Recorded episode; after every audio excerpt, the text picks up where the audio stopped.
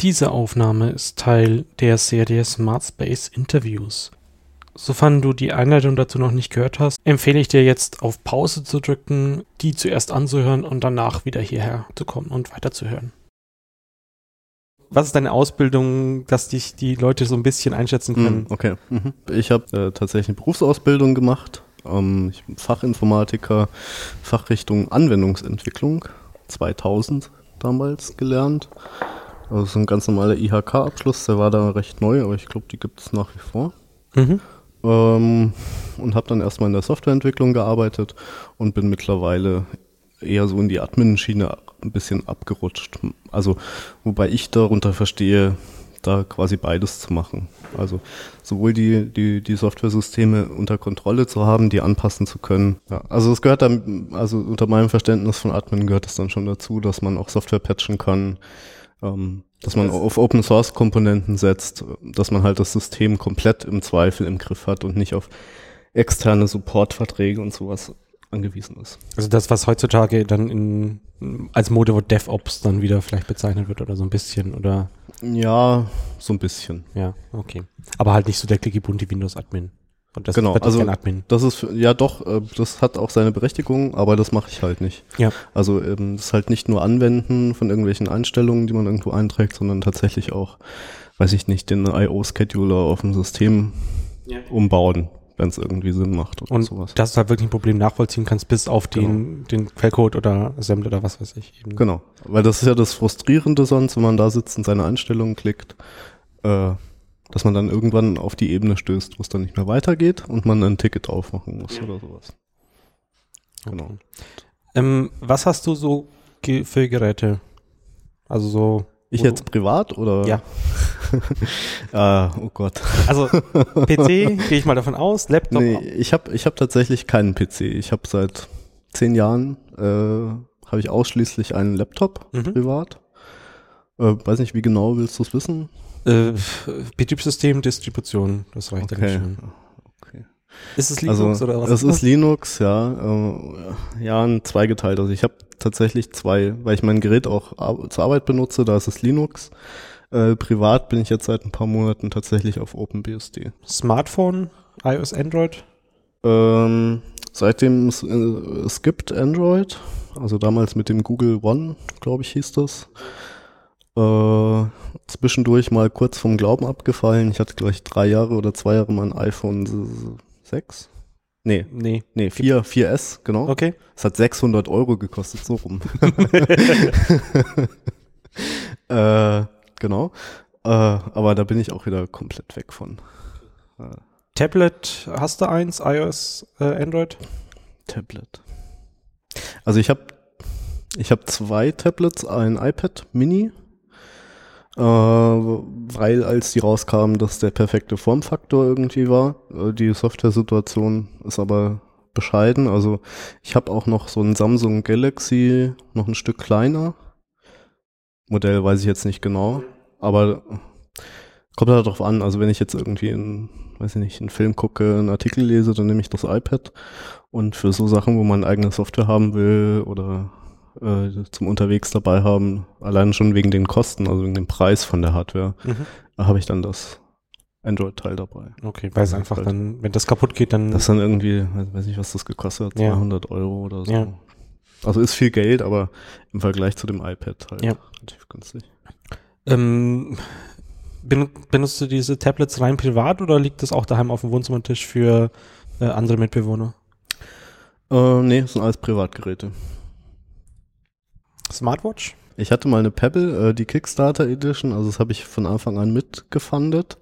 Bin auch eineinhalb Jahre lang jetzt mit einer rumgerannt und habe jetzt entschieden, das ist jetzt out, das mache ich nicht mehr. Es ist halt jetzt die iWatch jetzt sozusagen. Nee, also äh, äh, Apple die, Watch heißt ja. Die ja. Apple Watch, ja, nee, ja, äh, ja, also die ich, ich, fand die, ich fand die Konzepte eigentlich ganz gut, also dass man halt nicht dauernd sein, sein Telefon rausziehen muss, wenn irgendwas ist.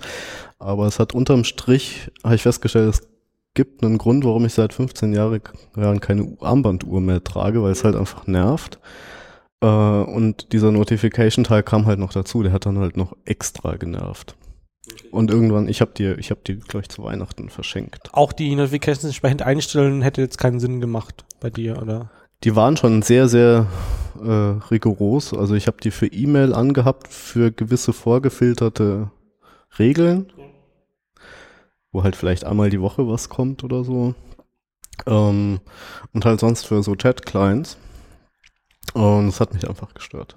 Also hätte einstellen, hätte da nicht viel geholfen.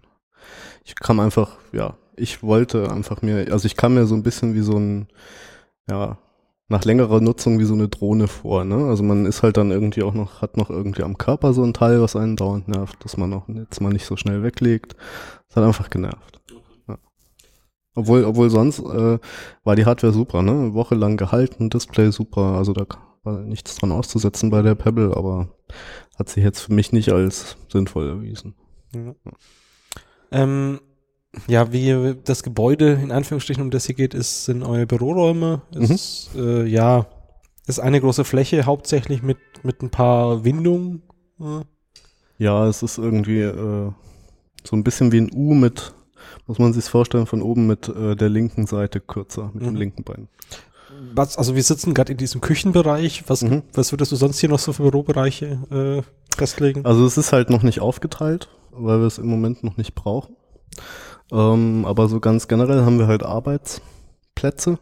Ähm, es, von der Architektur her geht's nicht anders. Also ähm, es muss ein großer Raum sein, ähm, weil wir sonst hier halt, ne, es ist ein Altbau, der ist teilweise unter Denkmalschutz, hohe, hohe Decke mit Stuck da vorne. Mhm. ist halt ein altes Restaurant hier zur Straße im Erdgeschoss.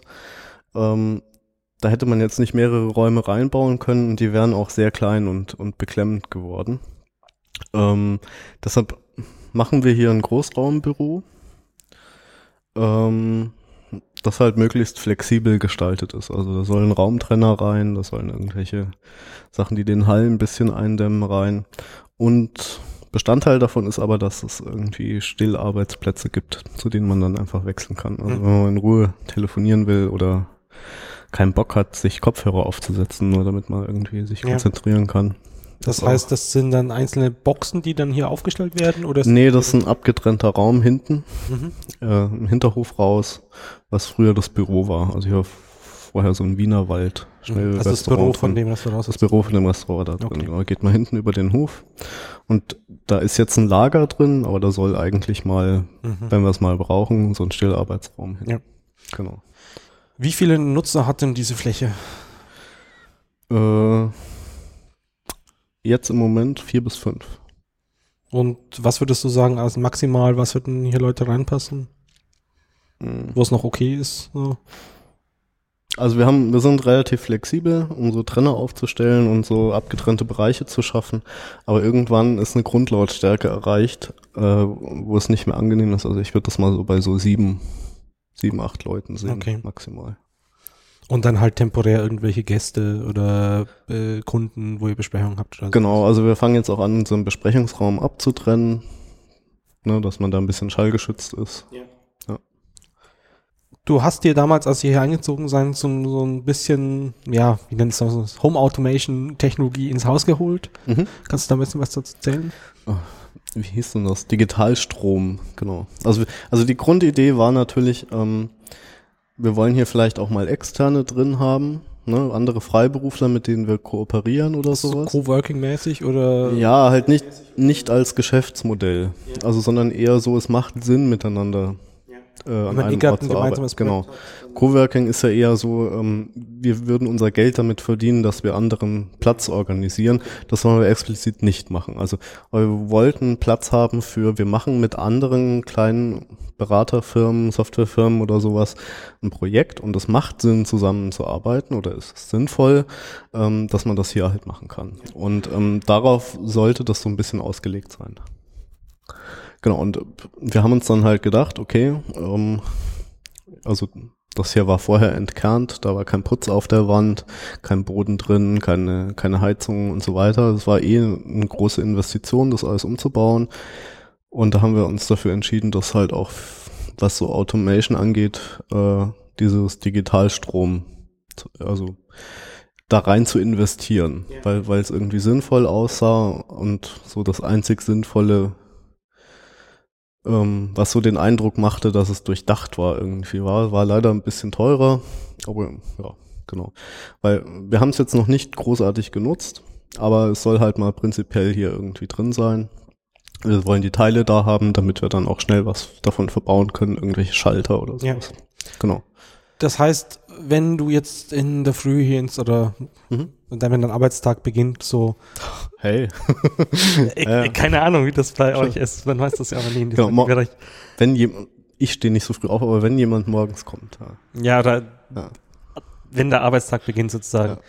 Ähm, ich vermute, ihr habt hier ganz normale Metallschlüssel, so. Genau. Äh, Kommt zur Tür rein. Ähm, noch, noch haben wir Metallschlüssel.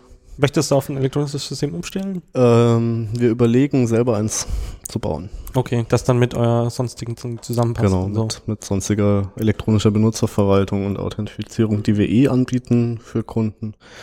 Äh, dass man, das macht, ist ja sinnvoll, als, als, als, sagen wir mal, Token-System zusätzlich zu haben. Und dann haben halt ein paar Leute noch den tatsächlichen Schlüssel. Okay, also sozusagen, dass man dann seine USB-Buchse tatsächlich draußen hat mit YubiKey oder wie? Äh, nee, natürlich eher ungern. Das wäre natürlich die günstige Variante. Ähm, es gibt die YubiKeys aber auch als RFID. Ist das so ein Äh, Kombigerät oder? Ja, YubiKey Neo heißt der. Der hat äh, OpenPGP drin mit einer tollen Sicherheitslücke. Äh, der hat den normalen YubiKey-Sachen irgendwie drauf und der hat eine Antenne drin. Das heißt, der kann passiv äh, auf, auf so Token-Geschichten antworten. Also da wäre halt die Idee, dass man die Antenne hinter die Glasscheibe tut und seinen Schlüsselbund einfach kurz dran hält. So, dann, und das würde dann einfach in euren Lösungskatalog mit aufnehmen. So, für Genau. Den, für einen normalen Kunden. Genau. Weil die Investitionen dafür recht überschaubar sind und das natürlich ein großes Prozessrisiko ist. Ne? Also Mitarbeiter muss gekündigt werden, keine Ahnung, weil er klaut oder sonst irgendwas macht. Und dann kommt es natürlich darauf an, wie schnell man jetzt ähm, den Prozess umgesetzt kriegt. Der darf nirgendwo mehr rein. Ja. Und das geht natürlich am schnellsten, wenn auch die Türen und die Schließsysteme äh, an so zentralen Systemen angebunden sind. Also der, das klassische Problem, was eigentlich jede Firma hat, die so Standardlösungen dafür kauft, ist halt, dass die Sekretärin oder die Backoffice-Leute, die sich darum kümmern, Personal, dann irgendwie fünf Stunden lang in allen Gebäuden mit irgendwelchen Key-Programmierkarten an jeder Tür vorbeigehen und die dann umstellen. Ja. Genau. Gut, äh, du kommst zur Tür rein, äh, Licht einschalten, da hast du noch ganz normal, oder hast du ganz normale Schalter? Genau. Die wird es wahrscheinlich auch nicht hergeben wollen, vermute ich mal. Genau. Oder wäre die, wäre die Bewegungsmelder äh, lieber? Äh, wir haben in den Toiletten, in der Toilette haben wir Bewegungsmelder. Also man darf nicht einschlafen, obwohl, na, wird's gleich dunkel. äh, nee, aber es sind normale Schalter. Äh, und die sind halt über Digitalstrom programmierbar. Also die sind ganz normal als Schalter in dem System drin. Und dann kann man halt äh, auf dem Server in der Programmieroberfläche halt sagen, was passieren soll, wenn jemand den Schalter drückt. Und bei uns ist es so, dass wir für die Arbeitsfläche als Konzept des, das Konzept des Tagstroms haben. Das heißt, der Letzte, der abends geht, schaltet den Tagstrom ab. Sprich, wenn morgens der Erste reinkommt, muss er den einschalten. Und das passiert einfach dadurch, indem er irgendwo Licht anmacht. Also es ist halt einfach so eine Und-Bedingung. Wenn der Tagstrom noch nicht an ist und jemand irgendwo einen Lichtschalter betätigt, wird er dann aktiviert. Es gibt keinen dedizierten Tagstromschalter oder Nee. sowas. Es ist halt, wenn du hinten reinkommst oder über den Keller oder sonst wo, wenn du irgendwo Licht einschaltest, geht halt der Tagstrom an. Das heißt, die ganzen Geräte, die halt so Tagverbrauchstrom, weiß ich, Monitore, irgendwelche WLAN-Router und so weiter, die gehen dann halt mit an. Das muss man wissen. also wenn man es vergisst, ist es ein bisschen doof, wenn man sich wundert, "Hä, wo ist denn das WLAN und Ja. überhaupt, warum, warum geht hier mein Bildschirm nicht? Und Aber im Prinzip, äh, man braucht hier eigentlich immer, wenn man arbeiten möchte, Licht. Ja, zumindest im hinteren Teil, ja. Ist halt so, ein, so eine U-Form und am, am Fuß vom U sind halt Lampen und dann an den, an den Enden äh, Lampen, Fenster und an den Enden sind nochmal Fenster, aber zwischendrin ist halt eine lange Reihe, wo halt kein Ja. Licht ist. Was übrigens auch ein Problem gewesen wäre mit den einzelnen Arbeitsräumen, die man hier hätte machen können. Die hätten halt keine Fenster gehabt. Also es geht halt von der Architektur gerade auch nicht anders. Licht ist hier dimmbar oder nicht? Ist dimmbar, auch über Digitalstrom. Benutzt du den Dimmer tatsächlich? Ja. Also wir haben uns lange überlegt, was wir für Lampen hinmachen und wir haben äh, so, so ein freies Kabelhängkonzept umgesetzt. Also an, an unserer Wand geht oben ein Kabelkanal lang und da wird halt einfach alles reingelegt, was wir brauchen. Und da sind auch die Deckenstrahler befestigt. Und da haben wir lange gesucht, weil wir nichts gefunden haben, was uns gefallen hat. Und ähm, die, die jetzt hier montiert sind, das sind äh, Terrariumslampen. Ist Tatsächlich, ja. Ist das also- eine LED oder ist das Ich weiß es gar nicht. Äh, nee, ich glaube nicht. oder eine Glühbirne oder Das sowas? ist, glaube ich, eine Birne. Aber sehr vielen bringen die auch nicht. Das ist halt eher so Hintergrundlicht. Also soll sich schon noch jeder selber Licht machen können irgendwann Ja. mal. Und an den Schreibtischen gibt's dann nochmal äh, Schreibtischlampen oder sowas? Jetzt noch nicht, weil wir die halt an den Fenstern stehen haben, aber Mhm. prinzipiell ist das die Idee, dass man da später nochmal große, wirklich helle und sinnvolle Lampen an die Tische flexibel stellen kann, Ja. damit man da auch variieren kann, je nach Bedarf. Äh, die Helligkeit stellt sich die irgendwie automatisch ein oder das stellt, man sich das jeden Tag über den Lichtschalter entsprechend? Ähm, das weiß ich gar nicht. Ich glaube, es wird resettet. Also ich glaube, wenn du, wenn du den Tagstrom ausschaltest und benutzt dann wieder einen Lichtschalter normal, indem du lange drückst, äh, indem du normal einmal drückst, äh, dann wird auf 100 Prozent, Mhm. glaube ich, geleuchtet. Okay. Und mit lange drücken kann man die halt dann dimmen oder hoch, drunter oder hochdimmen. Äh, Heizung, habt ihr da irgendeine intelligente Steuerung? Nee. Das heißt, das Ding wird einfach, äh, ist irgendwo ein Temperatursensor im Raum? Da haben wir noch nichts gemacht. Das Heizsystem ist völlig unabhängig davon noch. Das ist hier Ja. ähm, einfach diese, Zentralheizung oder? genau. Und dann ist einfach so ein ganz normales, ja, das klassische Bimetallventil, genau. über das halt dann einfach eine Temperatur eingestellt wird. Genau. Ist jetzt auch nicht so tragisch, weil ähm, man Heizperioden, glaube ich, ganz gut abschätzen kann zeitlich und es nur fünf Heizkörper sind, dadurch, dass es so ein großer Raum ist. Mhm. Also man muss da jetzt nicht durch zehn Zimmer laufen und nachstellen, da hätte Ja. man sonst schon was überlegt. Aber dadurch, dass wenn man eine an der Tür zum Beispiel, an der Fensterfront vorne zur Straße hochschaltet, ist meistens schon schon ganz Schon gut getan. wärmer, das ja. wirkt sich auf die komplette Räumlichkeiten aus. Ja, er geht halt ein bisschen langsamer, als wenn du überall einstellen würdest. Genau. Ja, aber sonst. Ähm, ja, und das ganze Nachtabsenken und so weiter da kümmert sich dann der Vermieter wahrscheinlich drum und dass es im Sommer nicht läuft. Also Genau, das ist unten an der Zentralheizung. Ja. Also ich glaube um sieben oder so geht's los. Ähm, habt ihr Lüftung, Klima oder sowas hier? Also wir haben, wir haben einen Kellerbereich, äh, wo die Server stehen. Äh, da haben wir eine Lüftungsklappe nach oben in die, in die Durchfahrt zum Hinterhof. Ähm, aber die wird im Moment nicht aktiv genutzt. Da kommt mal vielleicht eine Klimaanlage dran. Mhm. Ähm, Aber in, im Moment ähm, ist vielleicht interessant, was das angeht. Ähm, wir haben natürlich Server drinstehen, die machen auch warm. Ähm, aber wir haben, da wir eh alles umbauen mussten, auf die komplette Bodenisolierung im Keller im Serverraum verzichtet. Mhm. Das heißt, das sind gute 20 Zentimeter Isolierung, die da fehlen. Und da zieht's ordentlich Kälte von unten nach. Also im Moment kommen wir damit ganz gut klar. also grüne, grünes Hosting sozusagen. Naja, Ein bisschen. grün wäre es, wenn wir die Abwärme benutzen würden Ja. zum Heizen oder für irgendwas anderes. Aber Ja. es geht halt einfach so raus im Moment. Ähm, äh, habt ihr hier Rollen oder sonstige Verschattungen von Mhm. innen außen? Nee. Wir haben überlegt, dass wir vorne ähm, an den Arbeitsplätzen so Milchglasaufkleber ranmachen. Aber das liegt meistens daran, dass Leute draußen an der Bushaltestelle stehen, sich langweilen, dann hier reinglotzen. Mhm. Das, Also nervt, das nervt halt, genau. Das nervt halt ein bisschen. Ja. Oder irgendwelche Nachbarn reingucken und sich fragen, was wir da tun. Äh, haben wir jetzt bis jetzt noch nicht gemacht, müssen wir mal schauen. Ähm, irgendwelches äh, Helligkeitssensoren, Wind, äh, Wetter oder sowas habt ihr überhaupt nicht im System. Noch nicht. Und ihr fragt auch keine APIs nach draußen ab, äh, wann jetzt gerade die Sonne auf oder untergeht oder sowas. Also der einzige Aktor, den wir quasi haben, ist eigentlich nur das Licht und der Verbrauchsstrom. Okay. Und der hängt wieder am Licht. Also ob Tagstrom. jemand da ist oder nicht, Tagstrom. Nachtstrom ist die ganze Zeit an sozusagen. Genau, der Nachtstrom ist die ganze Zeit an. Nein, also der Dauerstromkreis Ja. irgendwie und weiß nicht, da hängen halt die Server dran, der Kühlschrank. Ähm, sonst gibt es irgendwie AV-Technik, habt ihr eigentlich bis auf die Monitore, die auf dem Tisch stehen, vermutlich nichts. Oder Projektor oder sowas. Ist Also, momentan nichts installiert. Oder? nö. Also wir, wir haben, wir haben so einen Bildschirm, also wir haben einen Fernseher. Im Besprechungsraum? Nee, der- direkt gegenüber von, von der Eingangstür. Mhm. Der ist aber im Moment aus. Wir haben da mal Monitoring drauf angezeigt. Machen wir auch bald wieder. Ähm, ja, und ansonsten haben, überlegen wir ins, ins Fenster, weil halt eben sehr viele Leute da stehen und interessiert gucken, mal Werbung oder sowas oder irgendwie so eine Erklärungspräsentation auf einem Bildschirm laufen zu lassen. Ja. Genau. Äh, Kommunikation ähm, habt ihr, okay, es ist ein großer Raum, da wird wahrscheinlich eher von Wir- A nach B schreien, als Genau, wir schreien uns an und schießen mit, wer, werfen Dinge durch die Gegend. Und, wenn man keinen Kopfhörer auf hat, sozusagen. ja.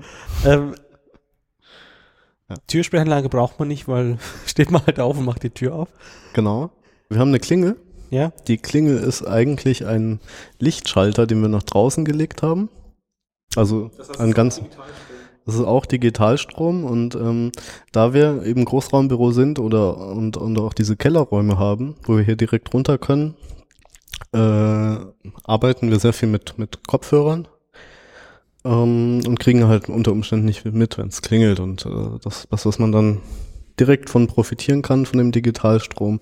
Äh, es klingelt zwar oben eine große Klingel, ähm, aber wir haben zusätzlich mit eingebaut, dass jedes Mal alle Lampen, die an sind, äh, ich glaube zweimal an und ausgehen, mhm. wenn jemand an der Klingel oben steht. und dann bekommt man das auch mit. Genau. Auch Die, Nachbar, die Nachbarskinder haben es noch nicht entdeckt, insofern kann man es noch machen. Kommunikation äh, untereinander, ähm, ihr habt einen E-Mail-Verteiler, gehe ich mal davon aus. Wir haben äh, einen Chat-Server. Okay. Das heißt, äh, da hängt, das ist dann einfach so dieses klassische IRSI im Screen-Setup Äh, oder nee, wir machen äh, tatsächlich jetzt mit Quassel, Okay. also was nochmal ein eigenes Protokoll zum Kleinen Ja. spricht. Aber der, der läuft halt Genau. wahrscheinlich unten im Keller und dann lesen da auch die Leute das Genau. Backlog alle nach, die hier arbeiten. Genau. Dann Anwesenheit. Ähm, Gibt es eine Zeiterfassung oder einen gemeinsamen Kalender, wo man sch- reinschreibt, wer im, wann im Urlaub ist oder wer wann da ist und sowas? Es gibt einen gemeinsamen Urlaubskalender, Arbeitszeiterfassung haben wir keine. Mhm. Also auch aus voller Absicht. Okay, weil, einfach. Weil das ist einfach ein kreativer Job, den wir hier machen Ja. und ähm, ich kann das nicht einfach nach äh, Stunden im Büro gesessen ab, abrechnen. Ja. Also die Leute kriegen ein festes Gehalt und alles andere wird halt an der Leistung gemessen. Das geht auch gar nicht anders. Oder alles andere produziert nur schlimme Ergebnisse, sagen wir es mal so. Ja. Wird es aus deiner Sicht Sinn machen, den Urlaubskalender hier an die Räume irgendwie zu hängen, dass man irgendwie, wenn eh niemand, weil die Wahrscheinlichkeit gering ist, dass niemand da ist, dass man dann gar nicht heizt oder sowas? Äh, hm, schwierige Frage. Dadurch, dass wir so IT-Infrastruktur machen, haben wir eigentlich nie einen Zeitraum, wo keiner da ist. Also, weil wir haben halt so gewisse Bereitschaftsgeschichten irgendwie. Ähm, ob dann dann auch hier immer jemand im Büro ist, ist nochmal eine andere Sache, aber es wäre wahrscheinlich sinnvoller zu messen, ob tatsächlich jemand hier ist. Okay. Weil ich kann meine Bereitschaft natürlich auch zu Hause irgendwie am Wochenende machen Ja, oder so. Muss ich, ja nicht, muss ich ja nicht hier sitzen. Äh, Alarmanlage, habt ihr über sowas nachgedacht oder? Das ist natürlich geheim. Okay. Security by Obscurity funktioniert ja.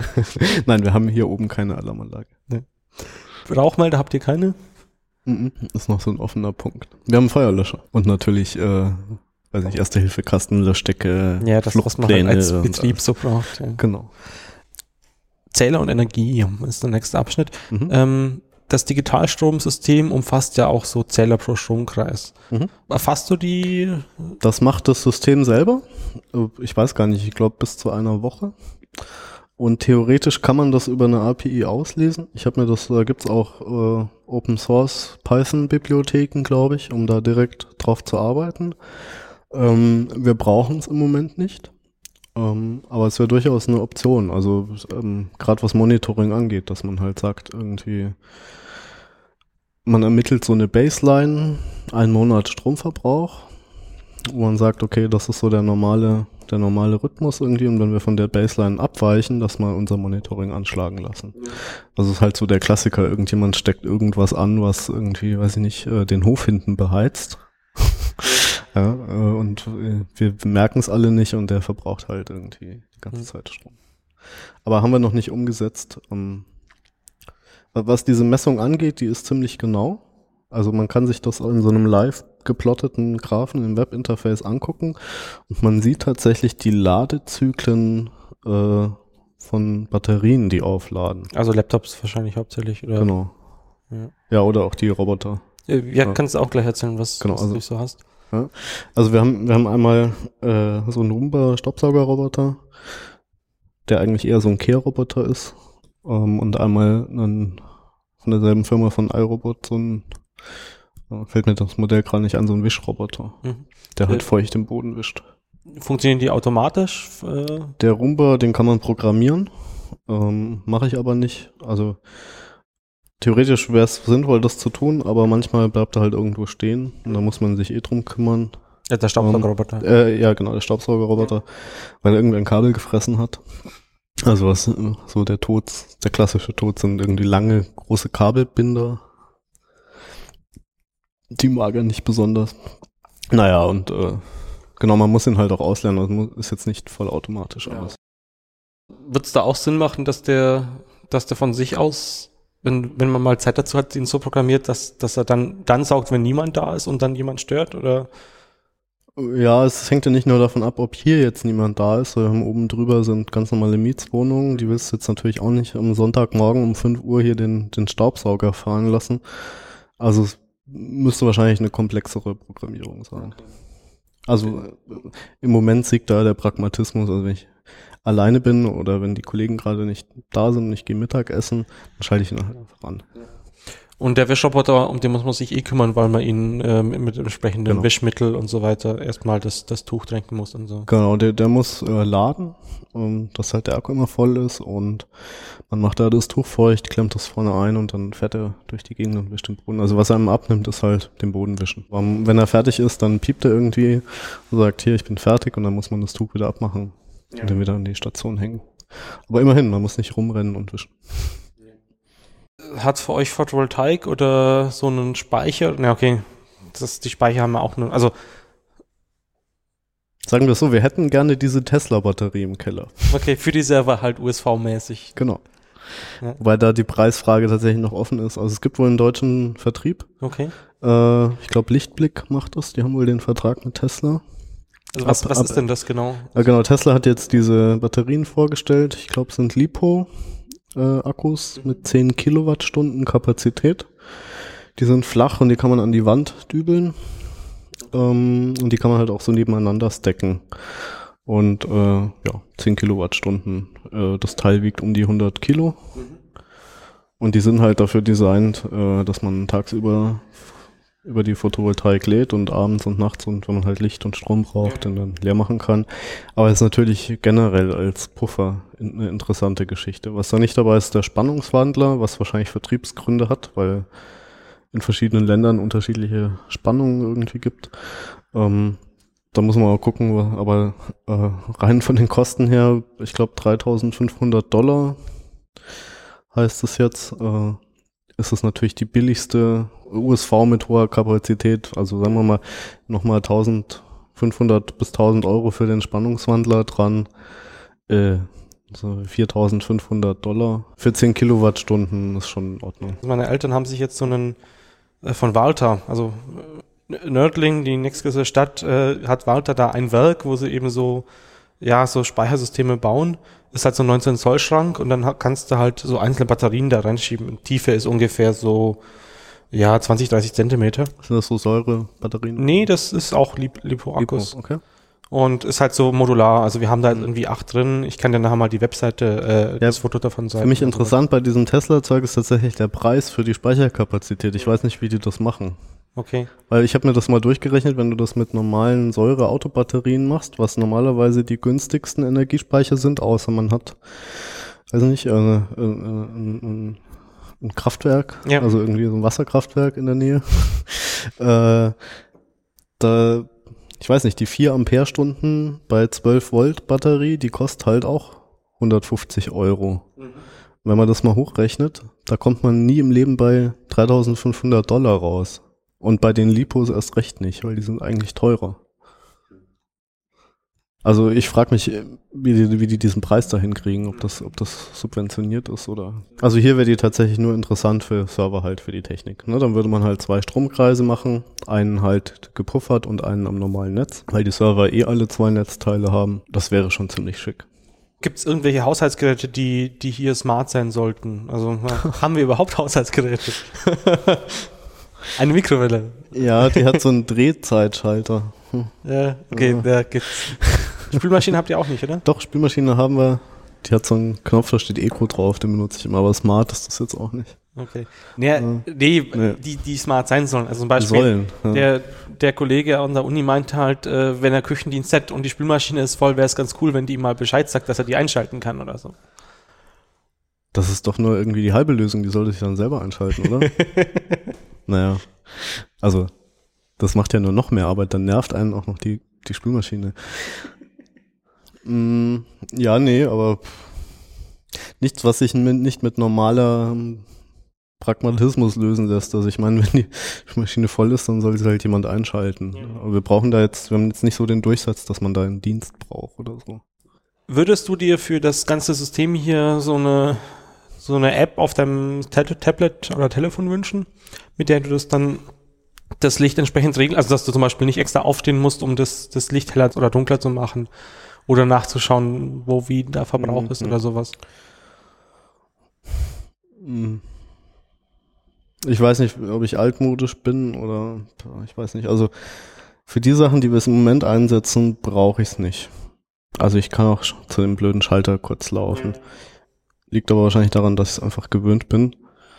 Ähm, Wenn ja. du jetzt Heizung oder sowas integrieren würdest, würdest du dann dir irgendwie so Graphen wünschen, wo du Heizungs... Ja, ja, also Systeme bauen, wo man nicht äh, monitoren kann, macht für mich überhaupt keinen Sinn. Okay. Das ist ja einer, einer der Vorteile. Also ich will dann schon wissen, was das dann auch macht.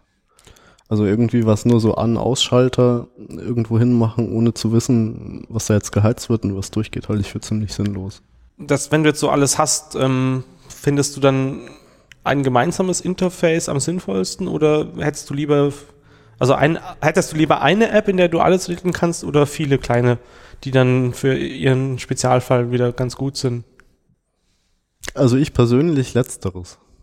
Also viele kleine Apps. Mhm. Aus Sicherheitsgründen, dass du dann keinen ja, Single Point nee, of Failure hast oder? Nee, weil ich finde, ähm, dass man dann flexibler ist. Also ich rede, ich denke jetzt auch nicht in Apps, sondern weiß ich nicht, in irgendwelchen Tools, die man, also Programme, die man dort ja. auch auf dem Computer zum Beispiel benutzen kann, äh, halte ich für flexibler. Okay. Also weil dann kann ich, kann ich halt selber die Abhängigkeiten zum Beispiel zwischen den Komponenten modellieren. Dann kann ich halt selber eine Software dafür schreiben, die die Zusammenhänge äh, erfasst und umsetzen kann. Aber eine, eine Open Source Software, die alles kann und gute Interfaces hat und so, die, mit der wärst du auch zufrieden. Ist auch in Ordnung, ist halt äh, höherer Aufwand. Ne? Also wenn ich da einfach jetzt, weiß ich nicht, einen Lichtschalter-Skript äh, habe, eine Lichtschalter-App ähm, und die rufe ich halt auf, wenn ich den Lichtschalter anschalten will, ähm, dann ist halt viel einfacher, mal ad hoc zu bauen. Sag mal, du hättest eine Fernbedienung für dein, äh, für diese Geschäftsräume hier auf dem, mhm. auf dem Tablet. Äh, würdest du das dann eher eine Liste bevorzugen oder eine Karte, wo dann äh, hier einen Gebäudeplan siehst, ähm, wo dann die einzelnen Lampen angezeichnet sind, wo du dann drauf touchen kannst und das dann hin, hm. hin und her schieben kannst? Kommt auf die Menge der, der Geräte an, würde ich sagen. Also solange es auf einer Karte abbildbar ist, natürlich die Karte. Aber wenn es jetzt dazu führt, dass ich in einem Raum 23 Schalter habe, dann ist, macht das natürlich irgendwie wieder keinen Sinn. Also dann, also 23 Icons und den Raum gar nicht mehr ja, genau. Ja. Also da, da würde ich dann eher sagen, zeig mir mal die Liste für die Geräte in diesem Raum an. Irgendwie sowas. Ja. ja. Aber für wenige Sachen würde ich tatsächlich erst bei der Karte anfangen, weil ja, wenn man es nicht oft benutzt, ist es halt unintuitiv sonst. Ja. Ich habe noch so einen Abschnitt Motivation für Änderungen. Äh, ist halt jetzt blöd, weil du komplett, du hast mhm. nichts geändert, du hast alles komplett neu ausgebaut. Ich kann eine Anekdote erzählen von der Firma, in der ich vorher war. Und zwar habe ich da durchgesetzt, dass wir alle 100 Watt Glühbirnen durch diese sauteuren Philips LED Birnen austauschen. Also Philips Hue, oder? Nee, das waren die ersten von okay. Philips, diese gelben, so gefärbtes Plastik in, in, in so Dritteln irgendwie hatten auf so einem normalen Schraubaufsatz. Ähm, und die haben, da hat die Birne 80 Euro gekostet. Und ähm, ich habe es aber durchgesetzt und wir haben, glaube ich, mit der ersten Stromabrechnung die Investition doppelt wieder drin gehabt. Also gerade für Bürogebäude ist das wirklich krass, was da an Strom für Licht durchgeht. Also einfach Glühbirnen durch LEDs ersetzen. Genau. Also das ist wirklich eine krasse Grundlast. Ja. Weil, also Die Motivation war, wir haben uns überlegt, wie wir unsere IT-Technik ne, umweltfreundlicher gestalten. Da habe ich mich halt mal hingesetzt und habe mal Verbraucher aufgeschrieben. Da fiel mir halt auf, ja scheiße, hier ist irgendwie alle zwei Meter in der Decke so eine 100 Watt Birne drin. Ja, und gerade in Büroräumen, wo es halt tendenziell immer an ist, ja. sobald es ein bisschen dunkel wird, das geht ordentlich in den Verbrauch. Denkst du, dass, dass ihr hier diese Tagstromsteuerung habt, dass das euch auch einiges an Strom spart, weil dann Monitore aus sind? Und ja. So? Also nicht viel, weil wir haben jetzt noch nicht so viele Leute, die hier arbeiten, aber ich denke schon, dass das sehr sinnvoll ist. Also weil es sind halt ne, diese, diese blöden Dauerverbraucher. Ja. Gerade Monitore sind aber. Wenn du jetzt so Automatisierungszeug machen würdest ähm, oder willst, du hattest ja vorhin schon die Skripte erwähnt, wäre dir ein Skript lieber oder wenn du jetzt irgendwie so ein paar Boxen hast, die du entsprechend miteinander verbinden kannst? Ein paar Boxen, die ich miteinander verbinden kann? Ja, so halt gibt doch diese die flow-basierten Interfaces, wo du halt dann. Ach so, so Pseudoprogrammierung. Äh, ne, nicht, ja, du, du, du hast halt Dinge virtuelle Kabel und du steckst, du hast jetzt deine Lichtsensorbox und dann. Boah, nee, also da hätte ich lieber gern eine API und Skripte. Okay. Aber gut, ist jetzt auch speziell. Ja, also. klar.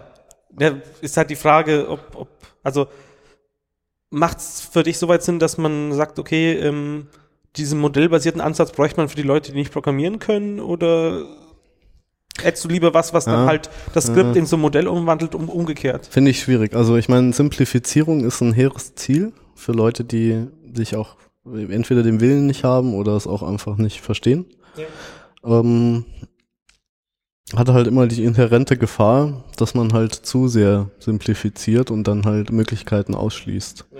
Also ich finde so Systeme immer ganz gut, die halt so für so Standardindividualisierung so ein Interface anbieten die aber immer noch die Möglichkeit, also ne, wo, dieses Interface zum Zusammenklicken nicht das einzige Interface bleibt, sondern wenn jemand sagt, okay, scheiße, es funktioniert nicht, weil jetzt muss ich hier ein Kabel von der Box in die Box stecken, das geht aber nicht, ja.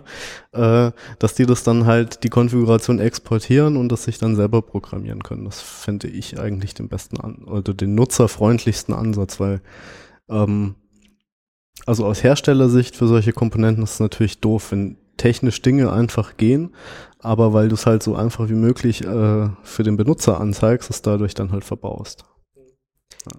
Kannst du dir Sprachsteuerung fürs Licht oder für die Heizung oder sonst irgendwas vorstellen? Genau, Earl Grey, hot. nee, also ich, ich finde das unglaublich lächerlich, mit Geräten zu reden. Also ich komme mir da dumm vor. Okay. Ja, vor allem, wenn sie einen wenigstens verstehen würden. Also, aber selbst, selbst wenn sie einen verstehen, das kommt, glaube ich, auch nur in Star Trek gut. Also ich glaube, jeder Mensch kommt sich doof vor, wenn er mit irgendeinem Computer redet. Ich glaube, das ist einfach eine, eine schöne Vision für, für eine Fernsehserie. Aber ich, also gerade im Büroumfeld, wie nervig, ja? Wenn, wenn dein Kollege nebenan irgendwie mit, weiß ich, mit dem Licht redet. Hey, Büro, schalt doch mal bitte das Licht an. Ja, also ich meine, das ist doch total lächerlich, oder? Da kommt man sich doch wie, wie der letzte Idiot vor. Und am Ende versteht er dich nicht, weil du, weiß ich nicht, irgendeinen fiesen Dialekt sprichst. Ja, okay, aber das, das, das, das wird sich ja hoffentlich mit der Zeit lösen, aber naja. Na, also ich weiß nicht, ich, ich finde diese Sprachsteuerungssache, die hat sehr, sehr begrenzten Sinn. Also wenn man halt keine Hände frei hat. Ja, das weiß ich, im Auto jemanden anrufen oder so. Aber wenn ich einfach einen Schalter für eine Funktion hinlegen kann, ist es auch viel intuitiver.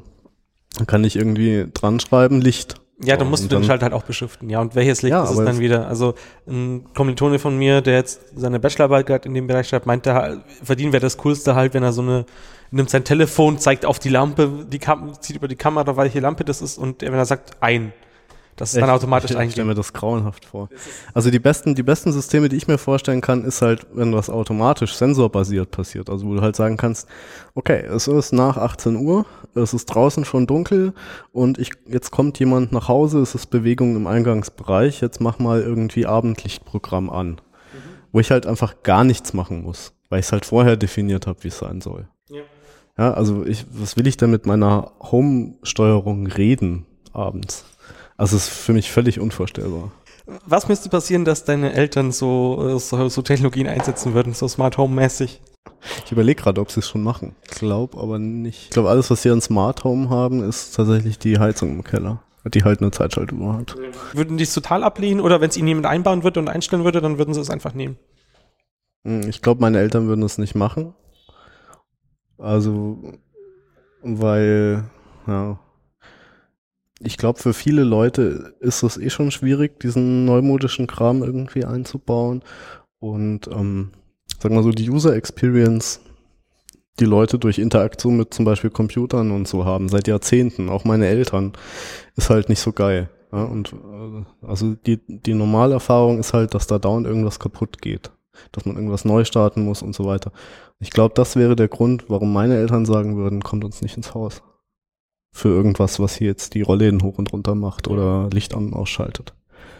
Ich glaube, das ist auch so ein generelles Problem, ähm, was, was ähm, User-Interaktion angeht. Ähm, da geht halt Ursache und Wirkung verloren. Ne? Wenn ich auf den Lichtschalter in dem, im Wohnzimmer drücke, ist klar, warum da jetzt das Licht angeht. Wenn ich mir so komplexe Systeme anfange zu bauen, dann versteht es irgendwann keiner mehr, warum jetzt im Wohnzimmer gerade das Licht angegangen ist. Ja. Und ich, ja, und aus meiner, aus meiner, aus meiner SysAdmin-Technik-Sicht sehe ich mich schon in zehn Jahren da stehen und die, das Wohnzimmerlicht debuggen. Warum es immer am Sonntag äh, um ein Uhr nachts angeht. Ja, also da habe ich auch echt keine Lust drauf. Enz hat neulich von einem, so einem Thread im Mikrocontroller.net Forum erzählt, wo halt so eine, äh, so eine äh, Frau kam, äh, reinkam und meinte, mein Mann ist jetzt verstorben, er hat uns ein Smart Home hinterlassen. ja, genau sowas meine ich. Selbstbau, alles Mögliche. Ja. Und wir bräuchten mal jemanden, der sich da auskennt. Äh, unser normaler Elektriker hat uns schon auf den. Äh, genau, schon, Reverse Engineering macht. Ja, genau. genau. Und halt, weil so langsam geht es mal die letzte Lampe kaputt. Die, Pass, so. die Passwörter für die Steuerungsanlage waren nicht im Testament. ja. Ach ja. Ach ja. Ja, nee, also ich glaube, das wäre auch der Grund, warum meine Eltern und warum viele äh, sagen wir aus der Generation meiner Eltern das nicht machen würden. Ja. Weil die haben halt einfach die Alltagserfahrung, und ich meine, die ist jetzt auch nicht groß unterschiedlich von meiner, dass Computer halt nicht so richtig geil funktionieren. Und das ist auch bei mir eigentlich letztendlich der Grund, warum ich da sehr vorsichtig wäre. Also ich meine, ich würde es halt wahrscheinlich trotzdem machen, weil, weil ich ein Spielkind bin und das ausprobieren will und die Technik halt auch irgendwie mal sehen will. Aber ich glaube, nee. Es ist noch nicht also, alltagstauglich. Ja, nee, glaube ich nicht. Also aufgrund von dem schlechten Image von solchen, solchen Geschichten. Das ist, glaube ich, sehr, sehr schwierig zu verkaufen auch. Ich glaube höchstens, wenn es drin ist. Das ist, glaube ich, die einzige Chance. Okay, dann danke fürs Gespräch. Ja, bitte. Also eins, was ich jetzt vergessen habe hm? zu fragen, aber im Prinzip, du möchtest das natürlich auch alles äh, lokal bei dir laufen haben. Ja, klar. Cloud und so weiter ist Hallo? Ja. ja, nur der Vollständigkeit halber.